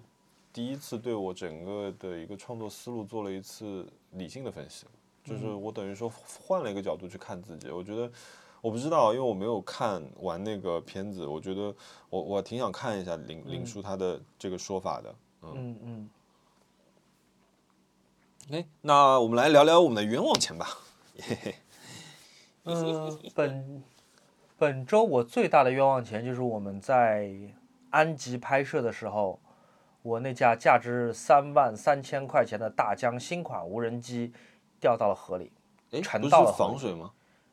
它防水是指它它的灯在水底下仍然能继续亮，那个电池不会因为进水而短路，它灯一直在亮，但是机器是毁掉了，呃，以至于数据我们都没办法导出来。我们现在送回深圳了，看看深圳大疆的工程师能不能帮我们把之前拍摄的片段从硬盘里恢复出来。嗯怎么回事啊？怎么会？呃，那个机器我飞的时候确实有一点贪心，呃，我飞的是 S 档，S 档就是运动档，它速度会很快，而且它没有避障，它会把避障给关闭掉。嗯呃，然后我飞的时候又犯了这种盲目自信的错误。其实我离我飞的地方是离得很远的，我看不见我的那个机器的真实的飞行路线。嗯，它当时在围绕着这个两个艺术家在河岸边做一个盘旋的动作，但是它的后屁股直接撞到了和另外一侧的悬崖。所以沿着悬崖掉到了河里面去，而且是在我们这一侧岸是够不着的。嗯然后当时天还是亮的，但是马上就天就黑了，我们就看到那个水底下有一团光，红的、蓝的、红的、蓝的，这么交替的在闪烁。呃，第一反应，因为这是淡水，嗯所以这飞机很有可能是有救，但后来证明这个这个这个想法是错的。然后同时又有点担心，因为我不知道这个电池，因为它不是一个防水的设备吧，嗯就是它有很多很多缝，嗯它一旦就是进了水，嗯这个灯就会灭嘛，然后我们就可能就不太找都容易找不打到到它它，因为天会天快黑了。我记得我小时候看《泰坦尼克号》，就是最出名的那个版本嘛嗯，James Cameron 那个版本《泰坦尼克号》，其中有好长一段沉船，就是船都已经沉到水里面了，然后那个大厅的灯还在往外面闪光，嗯我就觉得这不合理，你这船都已经进水 了，你这个灯怎么还可能是亮的？不合，嗯真的不合理。你这个难道比如说我现在我整个家，我现在如果泡在水里面，嗯你现在告诉我电脑还是亮的，在水底下亮着，不合理，真的不合理。嗯但是大疆那个机器居然就是在水底下一直在亮着，嗯，可能这有件个事气势，嗯。哎，我真的觉得特别特别难以理解。然后，但那天其实挺冷的，又是在山里面，其实嗯气温是很低的，嗯有一点像泰坦尼克滨海沉船。嗯呃，先是我们那个我们拍的艺术家叫宁凯，他是一个河南的摄影师，他自告奋勇要把衣服脱了，然后要游过去，我们都不敢让他下水，因为第一，呃，那个地方很美嘛， 我们不知道那个水有多深，哦，这种而地方且很有可能有四五米深的，对，万一我们看不到地方水有点急，把它冲走了，嗯呃，他在什么地方能重新上岸，我们都不知道，然后天已经黑了，嗯呃，犯不着为了这么一个机器去冒险，所以它已经是现在最贵的民用无人机了。嗯然后第二，水实在是太冷了，万一底下抽筋，嗯，是是，啊，很很为难。然后有一个很好心的一个农民借了我们一个游泳圈儿，而且我们还不必给他充气，那游泳圈本来里面就有气。最后是王老虎，呃，驾着那个游泳圈，然后从河的这头游到河的那头，从悬崖底下，在水底下把那无人机捞起来，离大概水面大概有半米吧。哦，我看王老虎那个，我看你发那个照片，王老虎举着那个，嗯对对，如果大家感兴趣的话，可以去看看我们那个 微博里面有提到这些事儿。然后他在一个冰水里面从呃河对岸把无人机捡到，一个手举着无人机高出水面，嗯另外一个手呃拨水，然后又游了回来，啊、但是无人机我们这电吹风也试过了，然后有米炮也试过了，反正一早上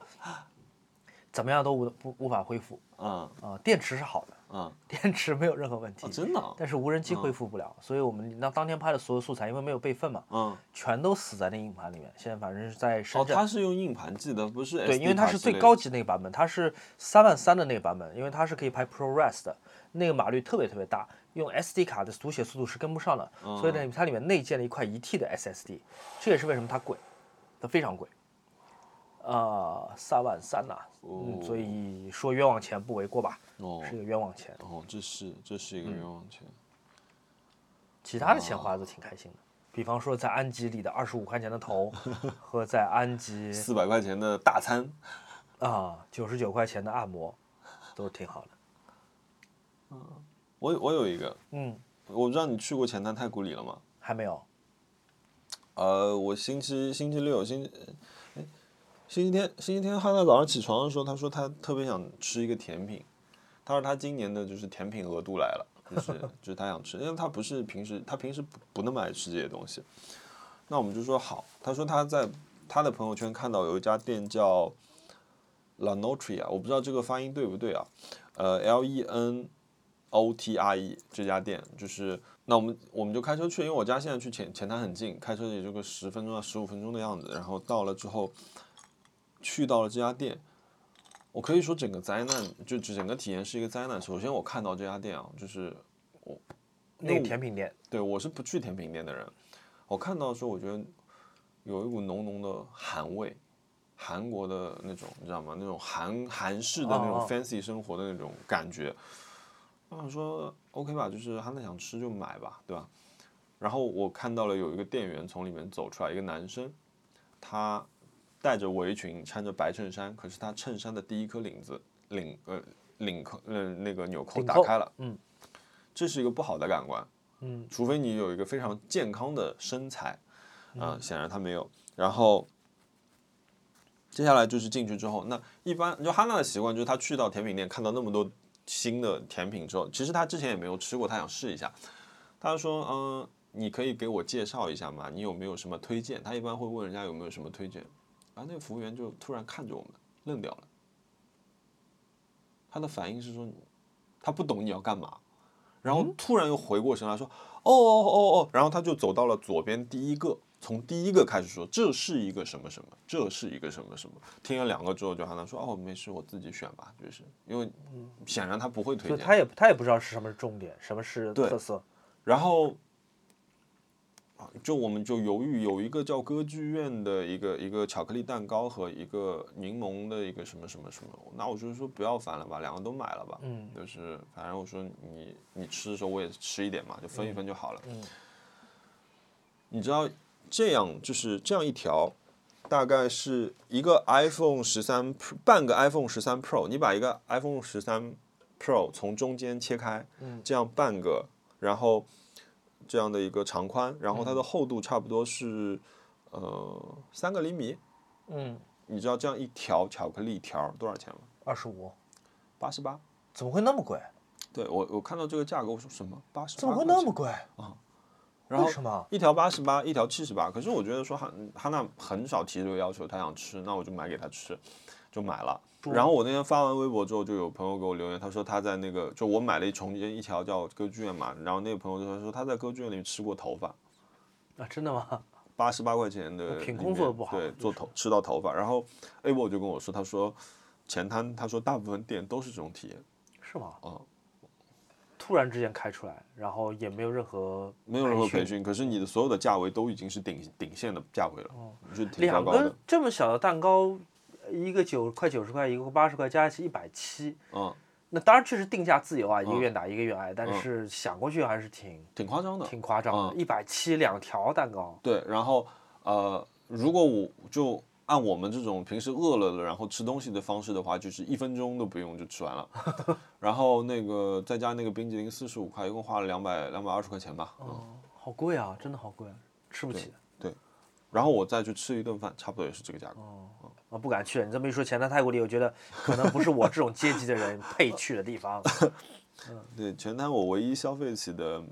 那个 Manner 咖啡还、 还没有开。嗯，好的。然后，嗯，哦，我还有个事情，我可我觉得可以分享一下，嗯就是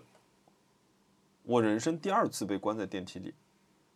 在家里还是在公司？在公司。我第一次被关在电梯里的时候，我觉得我还好，因为电梯里有很多人，嗯我好像还没有很紧张。嗯，可是那天我在公司楼下跑完步，然后我回到，我其实只是回我的工位去拿我的衣服，我准备回家了。我突然我被卡在了十八楼，然后电梯里只有我一个人，然后你可以听到电梯门一直在那咚咚咚咚，你就知道门可能卡在了某个是东西上面打不开了，然后那一刻我有点害怕，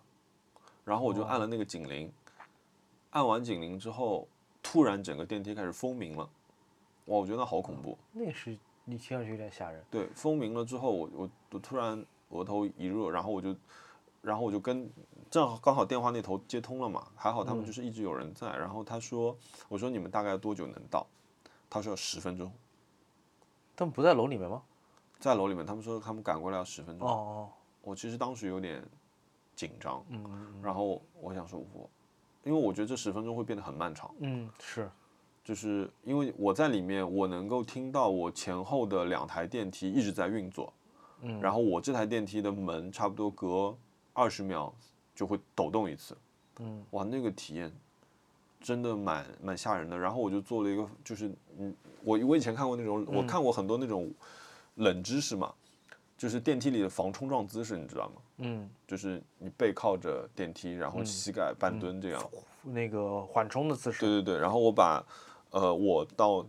下面可以按的楼层全部按满了，嗯，就是就我但我我我觉得那十分钟，后来我嗯那个电梯门突然就打开了，很很很奇怪，也不懂为什么突然就打所开以是他们他们工作人员打开的吗？不是工作人员还没到那个时候。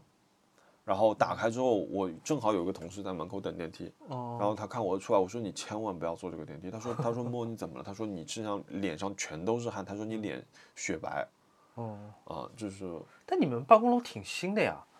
我我去过一次，我觉得你们的办公楼应该照道理不会出这种问题。我我不知道，就是就，但这次我，因为我那天还给我我组里发消息，我说哦 shit，我说我被困在那个电梯里面，然后我朋友还说哦，希望就是 hopefully there's nice people around you 嘛，他们开玩笑嘛，我说 I'm alone，就就我觉得这这个体验还还挺吓人的，我觉得大家建议大家，如果你在高楼里上班的话，还是要去看一看电梯的那个防冲防冲撞、缓冲姿势，嗯这些救生的技巧什么要看一看。我这嗯而两且天在家里坐电梯，我都有点而且你这比较亏的是，你快下班的时候，你要是早上的话，你还能逃一天班。 啊、我真的就是就是跑完步，我想说哦，上去拿个包，我走啦，然后我在电梯里面被困了十分钟，嗯，而且那个救援队还没到，你还有别的冤枉钱吗？或者买了什么得意的东西吗？哎，我买了一个还蛮好的东西，啥？也不是买，呃，也不是一个东西吧，我买了一个服务，嗯，我买了一个家里洗空调，就我洗了家里上门嗯三来台空调，上上门，他们还真的蛮好的，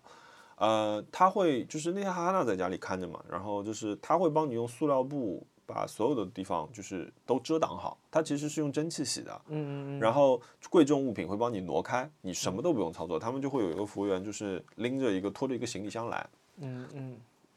然后呃，三台机器一共洗掉了两百九十九块钱这么便宜啊，啊，对，是不是？我这已经服务真的很划对算。呃，他七七八八大概弄了快三个小时，哦，就这是个可以。因为拆呀、弄啊，其实要挺长时间的嘛。嗯，顺带他还用蒸汽帮我把浴缸 洗了一下。然后呃呃，哈娜跟我哈娜跟我说，洗出来的水像 墨水，就是这因么为脏吗？我们以前洗空调是空调上面有个滤网，我会我会我我爸有时候来也会帮我把滤网拆下来冲一下干嘛，我自己有时候也是把滤网拆下来冲一下。可是大家知道要知道就是空调里面因为有很多结构，其实你光洗滤网是不够的，他用他这个服务呢就是洗一下深层的，嗯，就是洗出来的那个水就他那拍了张照片给我，就是墨水，你可以直接拿来画画了，嗯，就这个，然后我很明显的是我这两天。呃，我的鼻子，我鼻子很敏感嘛，嗯所以这两天明显鼻子会好过很多，嗯，就没有那种连续喷嚏了，十个喷嚏这种，说明它净化空气作用增强了。嗯，干净了，我觉得，要不然里面太脏了。呃，自从疫情以来不能出国，呃，我买过的最贵的一张唱片，呃，吉村弘的《Soundscape》，一张一九八二年的唱片，加税快十五万日元吧，嗯，八千多块钱，但我很满足，很满足。哇呃，因为这个唱片可能一年也出得现不到不一了个一次，对，嗯呃，而且之前两次我都拍失败了。我去年有一次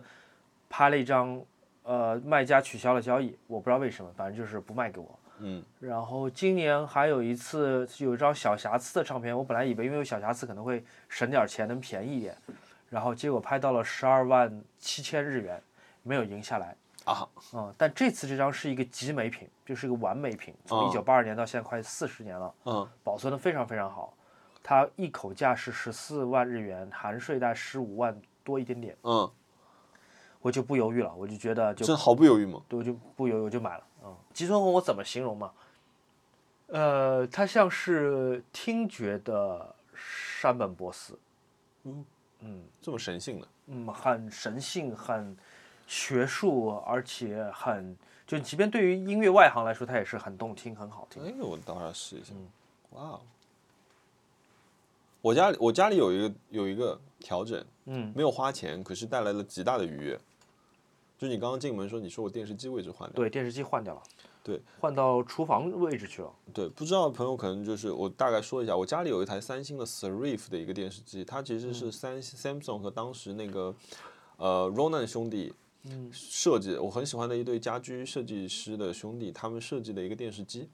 然后它其实有一点像复古的电视机，对吧？它是有嗯它是故意做了一定厚度的，让你可以在它上面放一些东西，然嗯后它下面有四条支腿，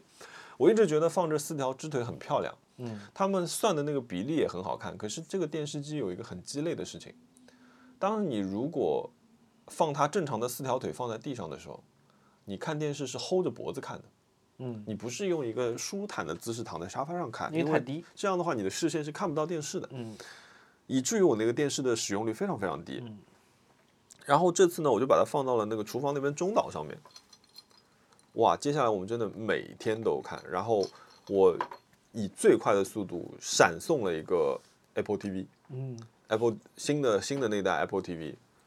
然后因为我我家不是用那个服务器的嘛，用用 NAS 的，然后我我我就因为我下了 Ted Lasso，然后我就用那个在追 Ted Lasso，然后每天吃饭的时候就变成一个很开心的事情。我我觉得我以前来说，我这台电视机的装饰作用远远大于它的实际使用作用，可能就是我一年开这个电视机不到二十次。那我在这短短的三天里面，这台电视机基本上每天都在使用。嗯就我觉得这挺开心，就是你把家里其实原来已经有的一些东西，然后突嗯然复活了间性能 boost，啊， 或者说它的用公用用途、使用场景 boost，对，它变成一个新的东西，我觉得这个是很爽的。嗯，非非常开心，这这个真是太棒了，这个事情。我我我我我觉得我最近还有两件挺开心的事情，嗯就是有一件是我们共同的朋友，我们的前辈啊，大哥吧，我觉得金鹏远，嗯，他的环食环食十周年了，恭喜恭喜！嗯，这个真的很牛逼啊，一个、一个公司能运行到十年。嗯因为我那天我那天我有一天跟跟老金说了一句话，我就我也不知道我怎么会说那句话，我说我说我给很多公司做了周年。嗯对吧？就是当时奥三他们五周年的时候找我，然后 mini 我做了五十九周年和六十周年，嗯然后 Onizuka 我也做了周年，然后这次老金找我做做周年，我说我做了那么多周年，我才发觉从来没有给 Voice 做过周年。嗯我我说我自己那个平台当时做了四年 Voice 的时是吗嗯候，我从来没有给他过过过过生日，好像这个事情我说有点唏嘘的。然后老金那天找我的时候，我觉得老金他说他也想挺久的，他说他让我报价给他，嗯，我说这怎么报啊？我说你不如当个礼物收了 吧。他说不行。然后你知道吗？我一直到这个东西下印厂，我才跟老金说了钱。哦，对我就是我就想说， 要不 你就自己去印吧。嗯不，你也不好意思聊钱是吧？你是这样的人， 对，我就是因为我觉得这事儿太重要了，我不跟他聊钱，不只是因为就是老金是前辈，就是他挺照顾我的，我觉嗯得。另外一个事情是，我觉得十周年是一个多么重大的一个事情啊，他特别信你任你，交给你。对对对，是吧我觉得虽然说我们说每一个周年你都只有一次，每一天都只有一次，可是十周年我觉得它的历历史意义挺大的，就是嗯我我很害怕，其实我我虽然满口答应我说没问题，交给我吧，就是可是。我有点紧张的，我很怕给他做砸了，我很怕老金做的不开心，所以我那天我我有写写那个做字笔记，我说我整我第一个月我没有发给老金任何东西，嗯老金也没有催我，嗯就我们像这件事情没有发生过一样。 然后，但是我每天都在想嘛。然后后来有一天，我就叭画了一画了一张很简单的草图，只是单线勾了一下一个草图，我发给老金，我说我我想怎么怎么怎么怎么怎么怎么样，我我赋予了一堆含义在里面，就是你知道吗？就是我我犯病了，就是我觉得我忘记了最本初的东西，我写我说了好，我想好多好多事情在里面。老金只回了，我觉得老金没有喜欢那个东西，但是老金回了我一个按你的意思来。嗯他一直是我，我觉得他这个也挺厉害，他一直是无情绪表达，他嗯就是我相信你，我觉得他这个真的是给了我极大的尊重。嗯他说你你怎么做都可以嗯啊，那是真好，嗯，然后然后后来我自己做，我做了大概两两三天之后，我就把那个方案给推掉了，我觉得那不行，然后我就开始想说，我就回到最最最最最最原本的事情。其实如果你去看这张生活如故的话，你会发觉一个事情，就是生活的生字，它的连笔是反的，嗯因为我觉得环石他们牛逼的地方，就是它有很多出乎意料的东西，有的时候甚至是逆向思维的。嗯其实这件事情我我没有讲，我之前说了风帆、它石头和纸这三个我想要表达的元素嘛，其实我把里面的很多笔画给反过来了。嗯我觉得这个是他们的一种怎么说？我觉得创意人应该有的一种反骨吧，一种叛逆精神吧。嗯所以我、呃老金这个项目我真的做的蛮开心的， 我觉得老金像在，就是就是他很尊重我，他和我和另外一个艺术家就是一个诗人，就是我们俩东西，老金在整篇他的推文里面只是说了我们怎么去做这个东西，我他是很尊重我们个人的，其实老金已经付了我费用。对吧？他只是说他的十周年就好了，可是他还是去提了我们。我觉得说，真的，老金你给了我一个莫大的广告，竟然还给我钱， 很开心。我觉得这个这个合作超级开心。啊，那出品是真的非常非常好。我觉得我今年做了几个项目，很开心。你一个，嗯那个我觉得这个结果是我们俩都开心的。我我我就有的时候，我那天分享的时候，我自己还在那边看，嗯，挺好的，就是自己会觉得美美的这种感觉。得意，然后陶老师的书是做的开心的，然后就是老金的这个，我我我觉得我我好像到了一个年纪之后，朋友也信任我了之后，他们就会跟你说，我那天在整理，我在写写稿子的时候，他，哎，你怎么做都行。我好像反复会听到这句话，你怎么做都可以，就是这，我觉得这个是个很很开心的一个事情，嗯，然后这是一个，然后第二个事情就是我我回了学校去做那次分享，嗯，然后这次是以很正式的身份回回学校的。然后，你是在大讲堂里面讲的那种吗？对对对，我在一个大的阶梯教室里你面，穿的什么衣服去的？我穿了汉娜送我的生日礼物，是个西装吗？不是不是不是，就就一个一个一个高领，一个、哦一个一个 Tom Brown 的一件高领，然后那个，呃，我我我可能我有十一年，十一年没有如此正式的回过学校，嗯我是提呃，就是学校帮我做了所有的申请，我是从正门开车进去的，就是还去做了核酸嘛，然后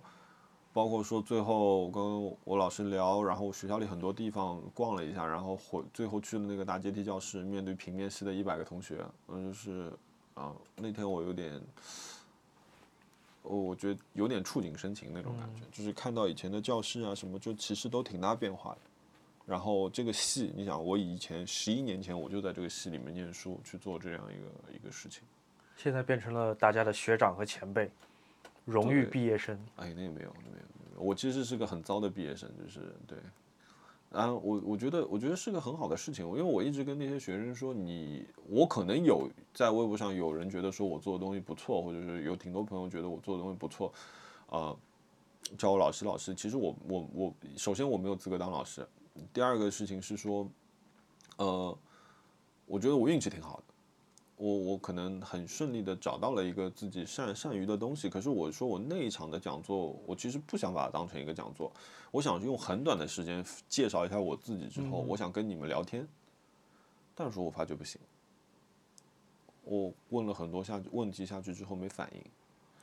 我不知道那些小孩儿他们是出于害羞还是什么原因，他们很少有反馈。我不知道你你最近去做这些分享的时候，你你有这种感觉吗？我上一次分享是和赵梦莎在北京的 SKP 做一个关于艺术书和图像摄影的一个分享。嗯，我觉得那场大家还挺踊跃的，他的受众是，呃微博召集来的朋友们，哦、就是他们也那不很见得好是那个一定是对艺术或者是摄影非常了解的朋友们，呃，但那场气氛很好。那我其实我挺希望大家问对外行问题的，对，我觉得我大家不需要在那边问很专业或者说是很艰深的问题，大家在那边就是要大胆的去问外行问题，就好像对你刚刚说赛车，我问你那些外行嗯问题是一样的。那一场我给我大家很很呃，给我跟赵文莎很大鼓舞的就是，我觉得大家都挺愿意问问题，挺愿意参与的。其实我平时在微博也是一样的，就是好多朋友会说，其实不敢私信我，或者不好意思私嗯信博主，嗯怕博主不回复，或者怕博主那个怎么讲打扰到博主吧。嗯，我其实我特别喜欢看别人私信我，就有时候他们问的问题，我确实回答不了。啊、就例如说嗯，熊老师，我该怎么才能开心起来？嗯我不知道，我也不知道答案，这个可能太世界上没有对人知道答真的案。不知道。但但我可能会问一些别的问题，我就会说是最近有什么事情嗯哦让你不开心了？我有可能我确实我不能给他方案，嗯但他也许讲一讲，嗯，就无论是家里的事情、父母嗯亲的事情，嗯还是说男朋友女朋友的事情，就他可能讲讲，他自然就会排遣一些。我有碰到过一个读是者吗跟你很像，他给我会长段长段的留言，并且他会在开头说，他说我我只是想把这些事情说出来，哦，他说的事情是一些他个人情感上一些感受的事情和他自己最近碰到的一些困惑。嗯呃，他说你不用回答我，他没有给我任何压力，所以我当他写完的时候，我就回回答一个说，呃，我看到了，就嗯是我希望你就是能开心一点。我觉得有的时候就是就是想说出就来，说一说，嗯排遣一下就对挺好的。还有，当然也有开心的事儿啦，就也有别的读者，他是当老师的，他一直在发他们学校里面发生的事情给我，嗯哦小孩子跑步啊，这个做引体向上啊，然后或者说学校里面来了新的设备，新装新的空调，装新的电视哦机什么的，就其实你没有任何摄影的呃标准可言，这就是瞬间，就是画面。嗯然后我就他就一直有一搭没一搭的，就是会发给我，我也会有一搭没一搭的会点评或者说回复两句嗯啊、我这种我也看得特别高兴。嗯嗯，是然的，后还有好多人问我说那个，我说我马上面试啦，嗯这个我一直在微博在发《鱼的许愿》那个结印的那个图，嗯好有用啊！我现在已经收到那个面试第二轮的这个通知了，然后就问我说这个结印的图能不能用第二 次？那我怎么说呢？我你我说换个印吧，我其实我是这么说啦，我就说我们这个结印啊、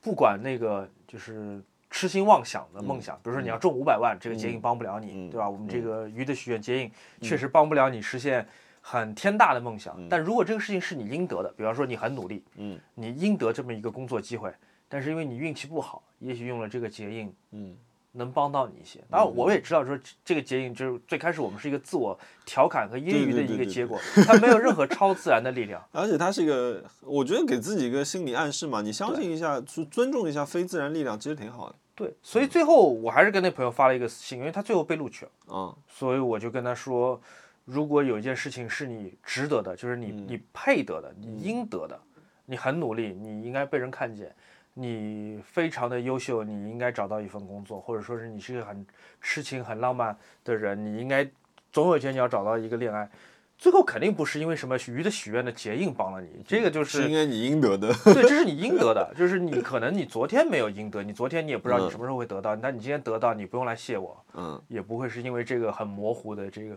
图片 帮了你，这就是你应得的。但至于你没有得五百万，你也别怪 我。 要是这个结印能得五百万，我们俩早发财了。 嗯，这个挺好玩的。但我我我也是，然后后来